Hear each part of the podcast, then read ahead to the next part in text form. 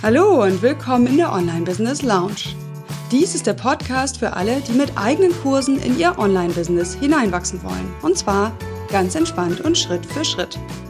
Ich bin Marit Alke und freue mich, dass du hier bist. Lehn dich zurück, lass dich inspirieren und genieß die kleine Auszeit hier in der Lounge und dann leg los und setz um. Viel Erfolg dabei! Hallo und herzlich willkommen zu Folge 8. Das Format deines Online-Kurses, wie du den Methodenmix planst. Mit Methodenmix ist hier gemeint, welche Kanäle, also welche Online-Kommunikationskanäle und welche Medien wählst du jetzt für deinen Kurs. In der vorherigen Folge ging es ja darum, wie du die Inhalte brainstormst und dann reduzierst und gliederst. Und hier geht es jetzt quasi darum, wie du diese Inhalte verpackst und zu deinen Kunden bringst und wie du eben den Austausch innerhalb deines Kurses gestaltest. Ich werde dir in dieser Folge ein, eine Grundstruktur zeigen für Lernprozesse, die auch hilft, Klarheit zu schaffen für Online-Lernprozesse, also für Online-Kurse. Gebe dir dann auch einen Überblick über die Methoden oder Kanäle, Medien, die geeignet sind, also die überhaupt in Frage kommen und sag dann auch noch mal was dazu, wie du die am besten kombinieren kannst, gerade für deinen ersten Kurs. Und wo ich jetzt gerade sage, erster Kurs, ja, hier finde ich auch nochmal wichtig, dass ich am Ende der Episode der Folge dir nochmal sagen werde, dass du das Lean-Prinzip nicht vergessen darfst. Also, dass vor lauter Begeisterung für die Möglichkeiten, die online da sind, eben nicht alles gleich beim ersten Mal umsetzbar sein sollte. Okay, ich fange mal mit der bewährten Grundstruktur an. Tatsächlich war das mein zweiter Blogartikel, den ich geschrieben habe, in dem ich eben genau diese Grundstruktur mal aufgedröselt habe. Den Link dazu bekommst du in den Show Notes. Und überhaupt gilt für alles, was ich hier sage, es gibt eine schriftliche Zusammenfassung Stichworten und auch den Foliensatz zu dieser Folge unter maritalke.de Schrägstrich Folge 8. Also du brauchst nicht mitschreiben. Wenn dir das hier im Audio zu kompliziert ist, dann kannst du alles nachlesen. So, und diese Grundstruktur basiert auf einem ganz basalen, grundsätzlichen Lernmodell. Das Lernmodell, das Lerntheorie des Handlungslernens von Kolb 84. Ja, ich schreibe hier keine Dissertation, deswegen gibt es hier keine Quellenangabe oder dergleichen. Aber diese Lerntheorie, die mich auch durch mein ganzes Studium letztlich begleitet, dieses Handlungslernen, geht davon aus, dass Menschen in kleinen Feedback-Schleifen sich neues Verhalten aneignen. Und zwar in, testen sie sozusagen eine Teilhandlung, führen die aus und werten oft unbewusst aus, was passiert denn, was ist passiert. Und daraus formt sich Wissen. Und das Wissen wiederum fließt ein in die nächste Handlung. Und so geht der Mensch eben iterativ, probierend vor. Und es entspricht ja auch meiner Grundphilosophie jetzt beim Aufbau eines Online-Business. Ja, eben nicht wissen zu wollen, wie geht das alles in 17 Schritten vorab, sondern die Offenheit zu behalten, nach jedem neuen Schritt wieder auch neue Entscheidungen zu treffen. Und das gilt eben auch für den Aufbau eines Online-Kurses, denn auch hier geht es ja um neue Verhaltensweisen, die deine Kunden sich hier aneignen wollen. Ja, und dieses Grundmuster habe ich in eine Form gepackt, das habe ich das IWAN-Modell genannt.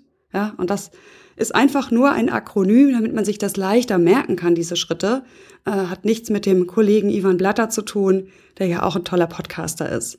Sondern es ist einfach nur quasi eine Gedankenstütze, um sich hier merken zu können, was sind denn jetzt diese Schritte. Und für so ein explizites Lernen, was jetzt nicht beim Handeln anfängt, sondern beim Input, ist eben der erste Schritt das Wissen, der Impuls, der Input, der kommt in diesem Fall von außen, nämlich meistens vom Anbieter oder auch in der ganzen Gruppe der Teilnehmer. Dann gibt es ein Verdauen, ja, also den Impuls verdaut der Lerner und wendet das auf sich an. Das passiert meistens unbewusst. In so einem Online-Kurs oder einem Lernprozess allgemein bekommt eben der Teilnehmer oft die Aufforderung, das bewusst für sich zu reflektieren und auf seine Situation anzuwenden. Das A steht dann für Anwenden und Aufgaben umsetzen, das heißt für das konkrete Tun im Arbeitsalltag oder eben im geschützten Seminarraum. Und das N steht dann für Nachbesprechen oder Nachreflektieren, zurückblicken auf die Erfahrungen, die gemacht worden sind, jetzt innerhalb dieses einen Lernzyklus.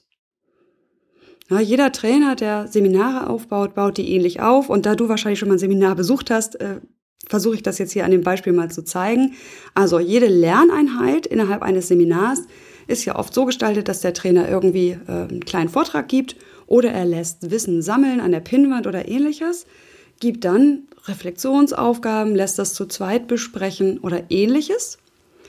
Danach kommt eine Phase des Anwendens, also irgendwie ein Rollenspiel, eine Übung, äh, zu zweit, zu dritt, äh, ganze Gruppe, wie auch immer das im Seminar dann gestaltet ist. Und danach folgt eigentlich fast immer auch eine Nachbesprechung in der ganzen Gruppe oder auch per, per Reflexionsbogen für jeden Einzelnen. Ja, also so kennst du es wahrscheinlich aus Seminaren und deswegen habe ich mal an dem Beispiel angeknüpft. Und Ivan ist jetzt eben das Modell für ein Modul bzw. eine Lerneinheit innerhalb deines Kurses. In einem Seminar liegen ja mehrere solcher Einheiten an einem Tag. In einem Online-Kurs sind die eben über mehrere Wochen gestreckt. Und das gibt dir so eine Grundstruktur, äh, die dir schon mal hilft zu sagen, oh hey, ich brauche hier eine, ein Medium für I und ich brauche irgendwas, womit ich V ermöglichen kann und womit ich A anrege. Und dann brauche ich eine Form, in der ich das N ermöglichen kann. Ja, also ich hoffe, das hilft jetzt so und das ist im Audio so nachvollziehbar. Also ein Online-Kurs, der aus drei Modulen besteht, besteht dann quasi aus dreimal IVAN, IVAN, IVAN. Okay? Gut, so, das ist diese Grundstruktur, die wahrscheinlich schon mal ein bisschen Klarheit im Kopf schafft. Jetzt brauchen wir Methoden bzw. Medien.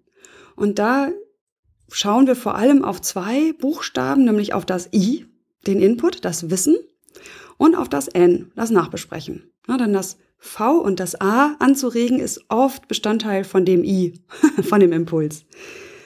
Genau, und deswegen gehe ich das jetzt beides mal durch und schau mal, was gibt es für, für Medien, für den Wissensver die Wissensvermittlung, den Input und welche Möglichkeiten gibt es, die Nachbesprechung zu ermöglichen. Fangen wir mal mit dem Input an. Ich glaube, dir fällt sofort was ein. Wahrscheinlich fallen dir Videos ein. Das ist momentan so ein bisschen State of the Art bei Online-Kursen und das wird wahrscheinlich auch so weitergehen, weil Videos einfach das Medium der Zukunft sind im, im Internet. Trotzdem gibt es auch noch richtig viele gute andere Medien und Möglichkeiten, Input in Kurse zu geben. Und Videos müssen nicht immer das Beste sein. Ja, zum Beispiel kann ich mir viele Möglichkeiten vorstellen, wo Audios besser geeignet sind, weil der Teilnehmer vielleicht gar nicht die Zeit hat, am Computer Videos anzuschauen. Nach wie vor finde ich immer wieder erwähnenswert, dass auch Text und PDF, Lernbriefe, wie auch immer du das nennen möchtest, ein super guter Input sind. Viele Teilnehmer mögen das nach wie vor sehr, gut aufbereitete Texte für sich zu haben, die sie ausdrucken können, die sie farblich markieren können oder wie auch immer damit arbeiten können in ihrem Tempo. Dazu auch nochmal ein Beispiel. Ich habe ja vor einigen Jahren in einem Bayer-Projekt gearbeitet, für Bayer in einem Blended Learning-Projekt. Und dort haben wir wirklich viel Geld ausgegeben, ist ja schon ein bisschen länger her, dass aus Texten E-Learning-Einheiten wurden, ja, mit blinkenden Bildchen und animierten Grafiken und weiß ich nicht was. Und du wirst lachen, die Teilnehmer, ja, also Führungskräfte untere, mittlere Ebene, 60 bis 100 an der Zahl, haben sich fast alle die PDFs ausgedruckt und eben kaum einer hat an den E-Learning-Materialien gearbeitet. Hm? Ja, das heißt, wir haben eigentlich an einer Stelle Geld ausgegeben, wo es für die Teilnehmer überhaupt nicht relevant war. Nur damit es halt technisch, ich sag mal, on top war. Ja, gut. Und das war einfach so eine Erkenntnis, wo es bei mir Klick gemacht hat. Ich gesagt habe, okay, man muss einfach ganz genau gucken, wann lernt dieser Teilnehmer mit den Unterlagen, wie braucht er das? Und das ist total unterschiedlich. Da gehe ich aber auch gleich noch drauf ein. Gut, weitere Möglichkeiten sind äh, Infografiken, ja, äh, Mindmaps, wie auch immer. Du kannst die Teilnehmer auch mal sammeln lassen in einem Modul und sagen, okay, jetzt bin nicht ich derjenige, der den Input gibt, sondern ihr, liebe Teilnehmer, sammelt mal, was ihr zur Thema XY schon wisst. Oder du vergibst sogar Aufgaben und sagst, also ihr drei sammelt zu Thema Y, ihr sammelt zu Thema Z und das tragen wir auf einer Online-Pinnwand zusammen. Und eine weitere Methode, das alles waren jetzt asynchrone Methoden der Wissensvermittlung. Eine weitere Methode, die synchron ist, ist einfach ein Webinar-Vortrag. Man hat den sehr großen Vorteil, dass du direkt mitbekommst, wie deine Folien, die du natürlich vorbereiten musst, bei den Teilnehmern ankommen und du viel flexibler auch mal was weglassen kannst oder was erklären kannst, wo du merkst, oh, hier kommen die Teilnehmer jetzt gerade überhaupt nicht hinterher. Deswegen ist das nach wie vor für mich eine gute Input-Methode für eben erste Kurse. ja, um wirklich eine gute Qualität dahin zu bekommen. So, das war jetzt meine Auflistung äh, der Methoden für I, also den Input bzw. dem Impuls. Wie gesagt, das V und das A aus diesem Ivan-Modell ist dann immer Bestandteil auch der Lernbriefe, der Lernvideos äh, oder wird dort angehängt. Es gehört eng immer damit zusammen, deswegen schaue ich da jetzt nicht explizit nochmal drauf. Und jetzt sind wir bei N, also dem letzten Buchstaben von Ivan, und da geht es um die Nachbesprechung, die Reflexion. Auch da hast du wahrscheinlich eine Sache sofort vor Augen, nämlich das Forum. Ein Forum ist ein Bereich, in dem Teilnehmer sich schriftlich austauschen können und wo eben der Anbieter, du als Kursanbieter auch tatsächlich mitdiskutierst. Dann gibt es ja auch den Austausch per Mail. Ja, wenn du jetzt eins zu eins mit Kunden in dem Kurs arbeitest, gibt es auch die Möglichkeit. Und auf Gruppenebene wäre dann eben wieder eine Telefonkonferenz denkbar. Das ist dann eine synchrone Methode oder auch, auch ganz klassisch sind Fragen-Antwort-Webinare, die dann wiederum nicht in jedem Modul stattfinden müssen. Wo du das Webinar nicht mit einem Vortrag vorbereitest, sondern es einfach offen hältst und sagst, kommt, sagt mir, was ihr wissen wollt oder auch folgende Fragen habe ich in der letzten Woche gesehen, die möchte ich hier mal nachbesprechen. So, das sind Methoden für N, die Nachbesprechung. So, und jetzt ist die Frage, wie kombinierst du das miteinander? Vielleicht hast du jetzt schon mal so ein bisschen rumprobiert im Kopf und überlegt, also das könnte ich mir vorstellen, jenes könnte ich mir vorstellen. Ähm, wichtig ist erstmal bei der Kombination, dass du synchron und asynchron hier unterscheidest. Ja, also asynchron sind ja immer die Sachen, wo live, also zeitlich etwas stattfindet. Und für einen ersten Kurs finde ich es sehr sinnvoll, wenn Live-Elemente dabei sind. Habe ich begründet, warum. Du solltest dann aber nicht beides live machen, weil das werden dann zu viele Termine, sondern nur eins von beiden. Also die Wissensvermittlung in asynchroner Form und die Besprechung in synchroner Form. Oder andersrum, die Wissensvermittlung findet synchron statt, die Nachbetreuung dann vorrangig asynchron per Mail und im Forum. Okay? Also hier kannst du ein bisschen gucken, wie du das kombinierst. Und natürlich ist auch jede andere Kombination denkbar. Und jetzt komme ich mal zu der Frage, nach welchen Kriterien wählst du denn jetzt diese Methoden aus, jetzt für deinen Kurs, für dein Thema und deine Teilnehmer? Also erstmal mit den Input-Methoden fange ich mal an. Wie wählst du da das Richtige aus? Und das hatte ich schon angedeutet, die Bedürfnisse der Teilnehmer stehen für mich da immer im Vordergrund. Wenn es Teilnehmer sind, die schon den ganzen Tag vorm Computer sitzen, werden die mit großer Wahrscheinlichkeit nicht so gerne weitere Videos gucken. Ja, muss man natürlich ein bisschen gucken, was ist der Inhalt. Und deswegen auch gleich der nächste Punkt. Gibt es überhaupt etwas zu zeigen? Braucht es Videos, weil es sinnvoll etwas zu zeigen gibt? Zum Beispiel braucht es unbedingt emotionale Bilder, äh, um jetzt hier diese Botschaft zu transportieren? Oder sind die eigentlich nur schmückendes Beiwerk? Ja, oder gibt es wirklich am Bildschirm was zu zeigen? Dann macht das absolut Sinn. Aber in vielen Fällen habe ich schon Videos gesehen, wo irgendwie textlastige Folien quasi vorgelesen wurden und wo ich dann ganz ehrlich das fast eine Frechheit finde, gegenüber den Teilnehmern zu sagen, hier, ich zwing dich aber vor den Bildschirm, willst du dieses Modul hier bearbeiten?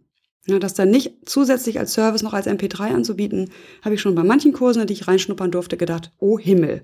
Ja, gut. Also die Frage, was sind die Lernbedürfnisse der Teilnehmer? Guck, was brauchen die? Wollen die lieber Texte? Sind das so Textmenschen? Sind das Audiomenschen oder sind das Videomenschen? Was sind sie vorrangig? Weil du brauchst in deinem ersten Kurs nicht alles drei. Und dann ist eben auch noch wichtig, agierst du jetzt als Anbieter eher als Workshop-Anbieter? Also brauchst du auch für, dein, für deine Entwicklung, für deine Klarheit den engen Kontakt zu dieser Gruppe? Ja, die Unterscheidung hatte ich gemacht in einer der vorigen Folgen. Oder bist du eher der Autor, der sagt, nee, ich hole das Wissen aus meinem Kopf raus und das verpacke ich in eine gute Form und da äh, bin, weiß ich auch, da bin ich auf einer sicheren Seite und ich bin eher der Ersteller von Selbstlernkursen. Und vielleicht nur zur Sicherheit baue ich mal die ein oder andere Fragen-Antwort-Runde ein. Ne, also da auch zu gucken, was ist dein Bedürfnis der Entwicklung dieser, dieser Medien? Welche Medien passen zu dir und in welcher Art und Weise willst du sie nehmen? Ne, also da auch, auch bei dem Audio, Video, Text, auch da empfehle ich dir wirklich, fang bei dem an, wo du dich wohl mitfühlst. Das ist einfach wichtig, beides, ja, die Lernbedürfnisse der Teilnehmer und auch natürlich deine ähm, deine äh, Bedürfnisse als Anbieter, weil du sollst das Projekt durchhalten können. Deswegen keine Videos machen, nur weil alle das tun. Okay, da hänge ich mich immer ziemlich dran auf, ich weiß. Videos sind ja nicht schlecht. Ich möchte nur nicht, dass du ungefragt sagst, ah, ich will Online-Kurs, aha, also brauche ich Videos. Na, ist Quatsch. Überleg, was du willst, was die Teilnehmer wollen und dann überlegst du, welches Medium Sinn macht. So, dann vielleicht die Frage, gibt es längere Dinge zu erklären? Ja, brauchen einzelne Punkte vielleicht so lange, dass das ein zehnseitiges PDF wäre? Uh, Thema Reduktion, okay, ist das eine. Das andere ist gerade Geschichten und Beispiele und so weiter lassen sich super als Audio verpacken. Was wirklich eine halbe Stunde lang sein darf oder auch mal 40 Minuten. Der Teilnehmer kann sich das runterladen auf sein Smartphone, kann das beim nächsten Spaziergang oder in der nächsten Wartepause konsumieren und bearbeiten.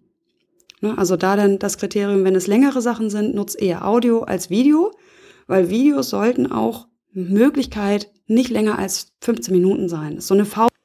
Okay, kommen wir zu dem nächsten Punkt, wo es ja um die Nachbesprechungskanäle geht, also die Betreuung, die Betreuungsintensität und auch die Kanäle, die du äh, als Betreuung nutzen möchtest.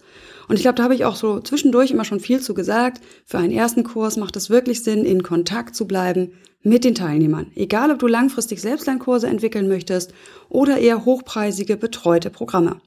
Bleib in Kontakt und bekomm mit und das tust du einfach Allein schon deswegen, dass du ein Forum anbietest und dieses Forum auch tatsächlich nicht einfach irgendwie so vor sich hin dümpeln lässt, sondern hier als Anbieter aktiv Fragen reinbringst und ähnliches. Ja, also das heißt, hier wäre das Kriterium einfach, ist es dein erster Kurs? Fragezeichen, ja oder nein? Wenn ja, Tendenz zu, mach irgendwie eine Form von Betreuung, wo du mitbekommst, wie geht es den Kunden in deinem Programm.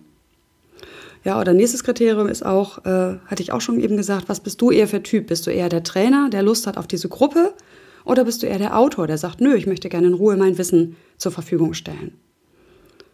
Nächstes Kriterium auch wieder, was sind die Bedürfnisse der Kunden? Ja, haben die überhaupt Zeit für Termine im Webinar?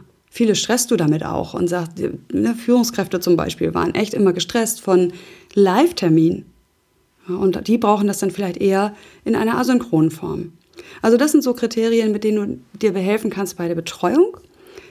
Und ein Wort habe ich dazu noch, da gehe ich aber sicherlich auch später nochmal drauf ein in meinem Podcast, ist, ähm, du darfst dich auch nicht zu viel einbringen. Das heißt, es ist hier so ein bisschen so, ein, so, ein, so eine Gratwanderung. Ja, ich sagte eben, krieg mit, was die Teilnehmer so wollen. Gleichzeitig, gerade wenn du bisher als Berater, als Coach eng dran an den Kunden gearbeitet hast, dann ist wahrscheinlich deine dein Wunsch, Einzelgespräche einzubauen. Hm. Gilt also vor allem für diese, für diese Gruppe. Äh, und da ist ganz wichtig, widersteh diesem Impuls. Ja, denn wenn du Einzelcoaching einbaust, als Telefon, als Mail-Kontakt, äh, wie auch immer, dann sei dir bewusst, dass du dein Produkt mit einem Schlag zum Premium-Produkt machst. Bei allen anderen Formen, die in der Gruppe stattfinden, hast du immer eine Skalierung deiner Arbeitszeit. Das heißt, du kannst den Kurs, das Programm günstiger anbieten als letztlich ein Premium-Paket aus deinem ähm, Einzelberatungsfundus.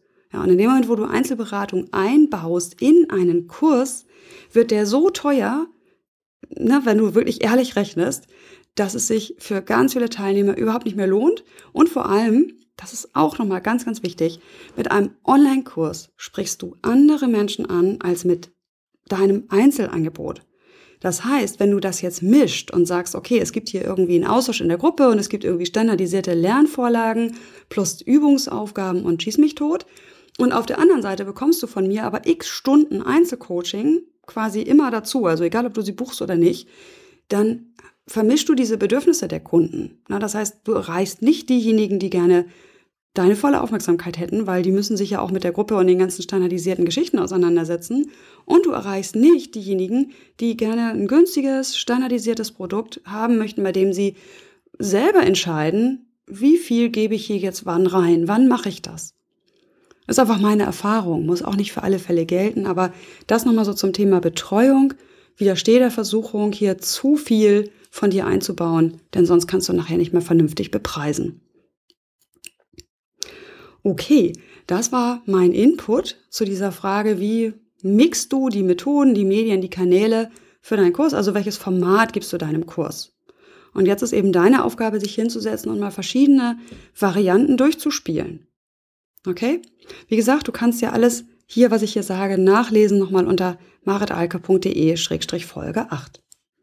So, und zu guter Letzt äh, noch ein Hinweis, den habe ich eben schon angefangen. Vergiss das Lean-Konzept nicht. Und habe ich auch zwischendurch immer mal wieder gesagt, ich fasse es hier jetzt nochmal zusammen. Es ist dein erster Online-Kurs. Und dieser erste Online-Kurs muss technisch und methodisch nicht State of the Art sein. Viel, viel wichtiger ist, dass du einen ersten marktfähigen, ähm, ja, ich sag mal, Pilotkurs entwickelst oder entwickeln kannst, den der echte Teilnehmer kriegt, der echte bezahlende Kunden hat. Das ist viel wichtiger als wie toll deine Audios, deine Videos sind, wie gut das Ganze kombiniert ist und so weiter. Wirklich.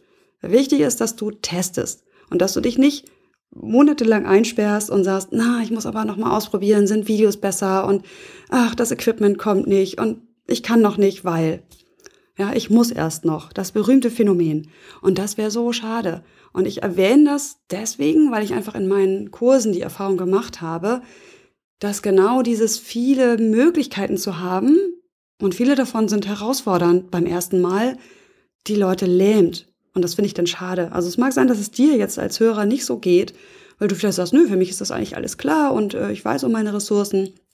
Ich werde mir schon richtig einteilen, Marit. Okay, ich wollte es nur erwähnt haben.